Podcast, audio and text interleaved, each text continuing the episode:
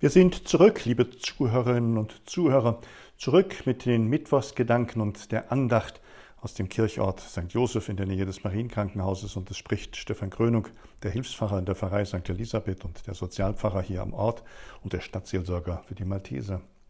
Wir sind zurück und wieder da und laden Sie und euch herzlich ein, ja, zuzuhören, Rückmeldungen zu geben und eigene Gedanken einzubringen. Wir wollen beten, informieren, wir wollen Gemeinschaft erleben und in diesen Pandemiezeiten auch auf diesen modernen Wegen Acht geben, dass wir uns nicht verlieren, dass wir Zusammenhalt bewahren und dass wir im Gebet allzeit verbunden sind. Natürlich könnten wir uns heute mit den in Fulda versammelten Bischöfen beschäftigen. Ihr Verbundenheit im Gebet ist versprochen, könnten über die Themen, die dort beraten werden und für die Kirche in Deutschland und in unserer Region von großer Bedeutung sind, uns beschäftigen. Natürlich könnten wir über die ansteigenden Zahlen der weltweiten Pandemie nachdenken und könnten über die Naturkatastrophe sinnieren. Aber liebe Zuhörerinnen und Zuhörer, ich möchte einladen, weil es seit vergangenem Montag bei uns in der Kirche aufgebaut ist, Sie mitnehmen auf die Reise, euch mitnehmen auf die Reise um die ganze Welt, um das Leiden und das Schicksal der verfolgten Christen, unserer Geschwister im Glauben zu bedenken. Weit mehr als 100 Millionen Menschen, so sagen es vertrauliche und vernünftige Quellen, sind Benachteiligung, Verfolgung, Misshandlung und gelegentlich auch dem Tod bedroht, müssen um Hab und Gut fürchten, müssen ihre Heimat verlassen, müssen aushalten und ausharren und müssen stark geprüft werden im Vertrauen und im Glauben. Und eine Wanderausstellung des kirchlichen Hilfswerks ist seit Montag bei uns aufgebaut, lädt ein, 15 beispielhafte Länder sich anzuschauen und das wollen wir miteinander tun, die wir heute hier persönlich versammelt sind und die ihr zuhört auf diesem Kanal. Wir beginnen in der Kirche St. Joseph miteinander.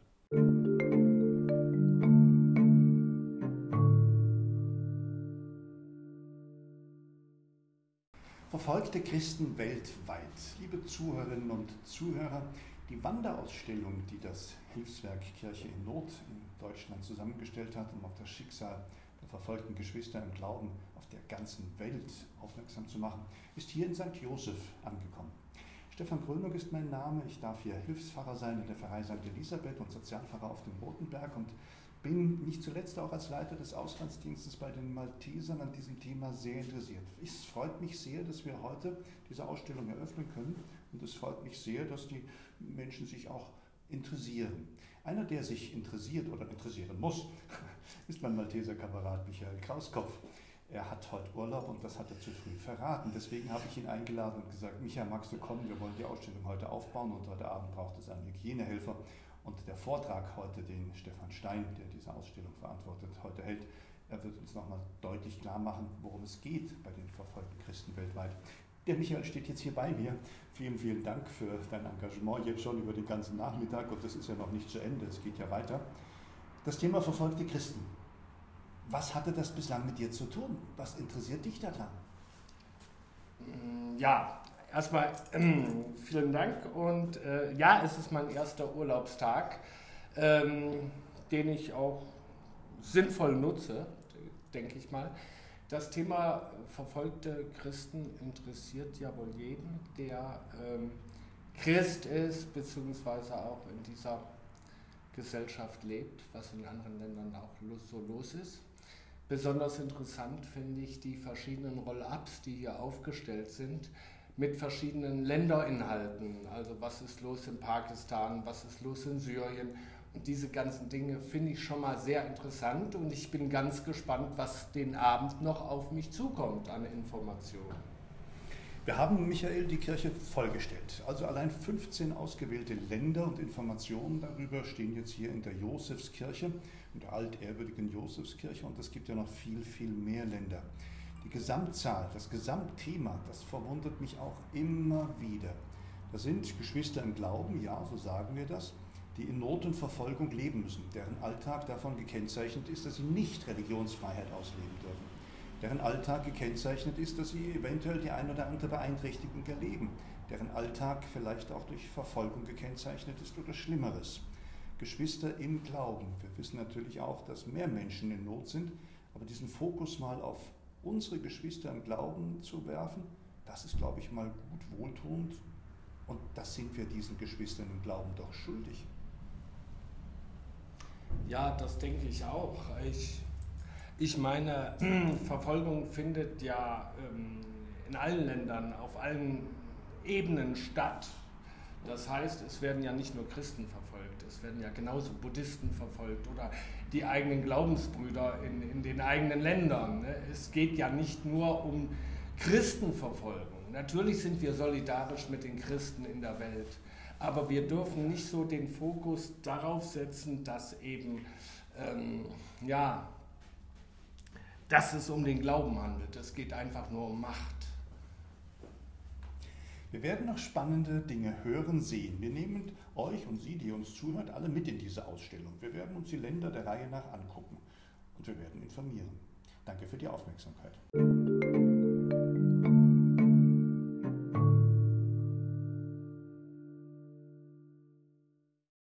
Im Namen unseres Herrn Jesus Christus, Licht und Frieden.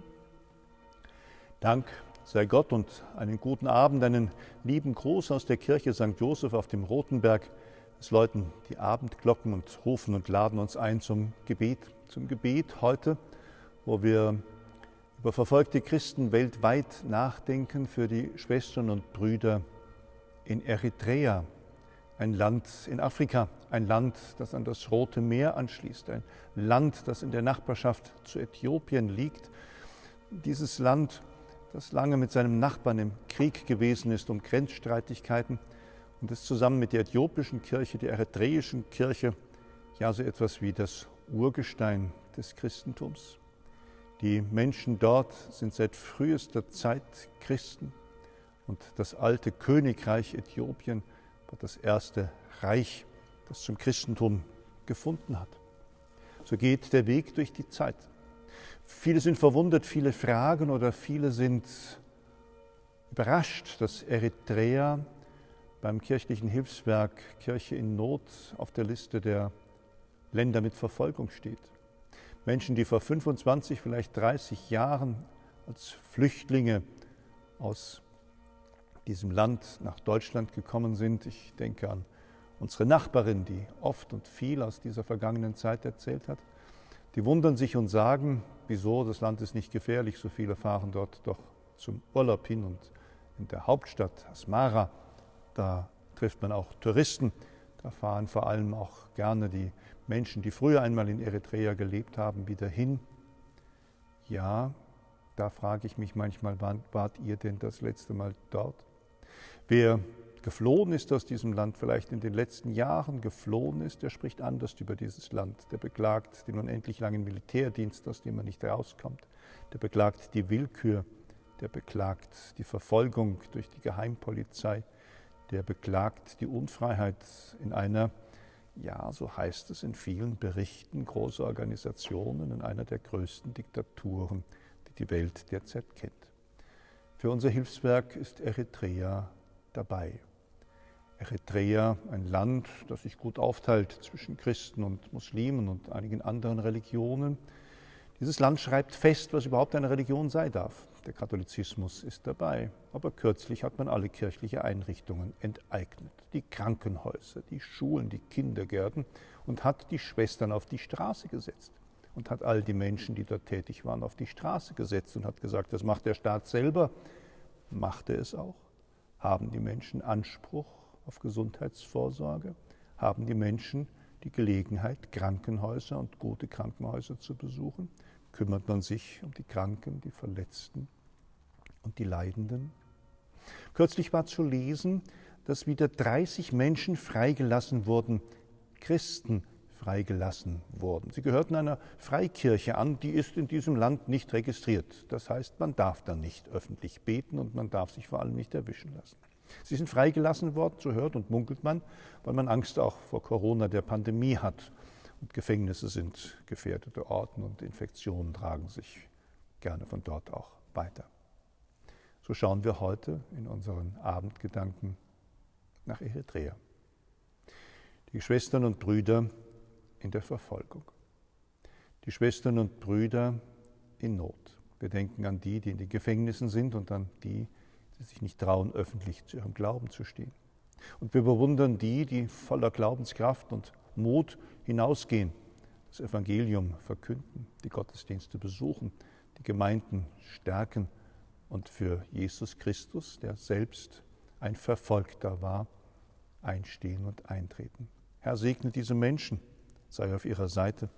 Lass uns angerührt sein von ihrem Glaubensmut und ihrer Tapferkeit und lasst uns mit ihnen zusammen die Kirche darstellen. Unsere verfolgten Brüder und Schwestern sind die Elite der Kirche.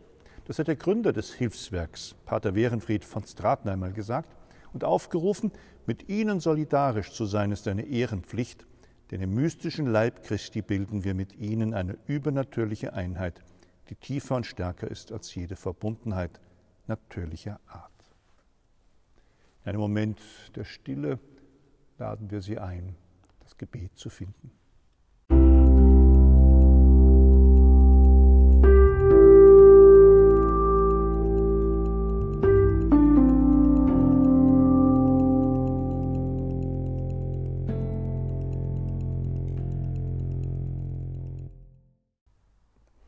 Zusammen mit allen, die uns hören können, mit denen, die wir hier in der Kirche St. Joseph sind, wollen wir das Gebet für die verfolgte Kirche sprechen. Allmächtiger, ewiger, himmlischer Vater, aus allen Völkern führst du deine Kirche zusammen. Durch deinen Sohn und in der Kraft des Heiligen Geistes hast du sie zum Sakrament des Heiles für alle Menschen dieser Erde gemacht. Seit den ersten Tagen aber erfährt deine Kirche auch Widerstand, Ablehnung, Hass und tödliche Gewalt.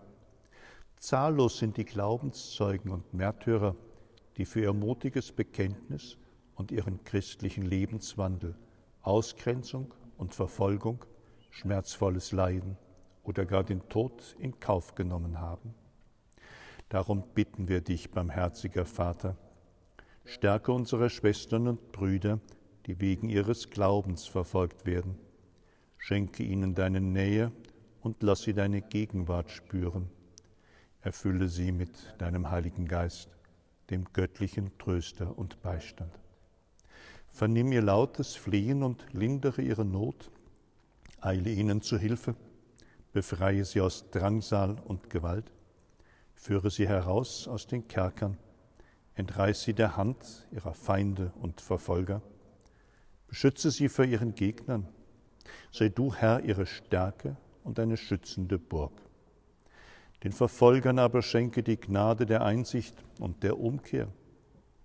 Wo aber die Gewalt der Feinde übermächtig und das tödliche Schicksal unentrinnbar ist, da gib deinen Zeugen die Kraft zum Bekenntnis und die stille Freude, ihre Lebenshingabe mit dem Kreuzesopfer deines Sohnes vereinen zu dürfen. Erfülle sie mit der unerschütterlichen Hoffnung auf die Auferstehung zum ewigen Leben bei dir. Tröste, barmherziger Vater, auch die Angehörigen und Hinterbliebenen der Opfer.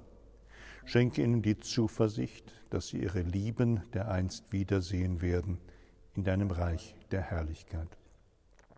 Denen aber, die schwach geworden sind und die ihren Glauben verleugnet haben, schenke den Mut, Vergebung zu suchen bei dir und die Kraft, sich selbst zu verzeihen. Hab Erbarmen mit ihnen und schenke ihnen deine Nähe, damit sie nicht in Verzweiflung fallen, sondern festhalten an dir und so zur Erfüllung ihres Lebens finden. Darum bitten wir durch Jesus Christus, deinen Sohn, unseren Herrn und Gott, der in der Einheit des Heiligen Geistes mit dir lebt und herrscht in alle Ewigkeit. Amen. Vereint mit unseren Schwestern und Brüdern hier vor Ort und all denen, die uns hören können, wollen wir ein Gebet der Zuversicht sprechen. Wollen wir das Gebet sprechen, das Jesus uns gelehrt hat? Wollen wir sprechen, Vater unser im Himmel, geheiligt werde dein Name, dein Reich komme, dein Wille geschehe, wie im Himmel, so auf Erden. Unser tägliches Brot gib uns heute und vergib uns unsere Schuld, wie auch wir vergeben unseren Schuldigern, und führe uns nicht in Versuchung, sondern erlöse uns von dem Bösen. Denn dein ist das Reich und die Kraft und die Herrlichkeit in Ewigkeit. Amen.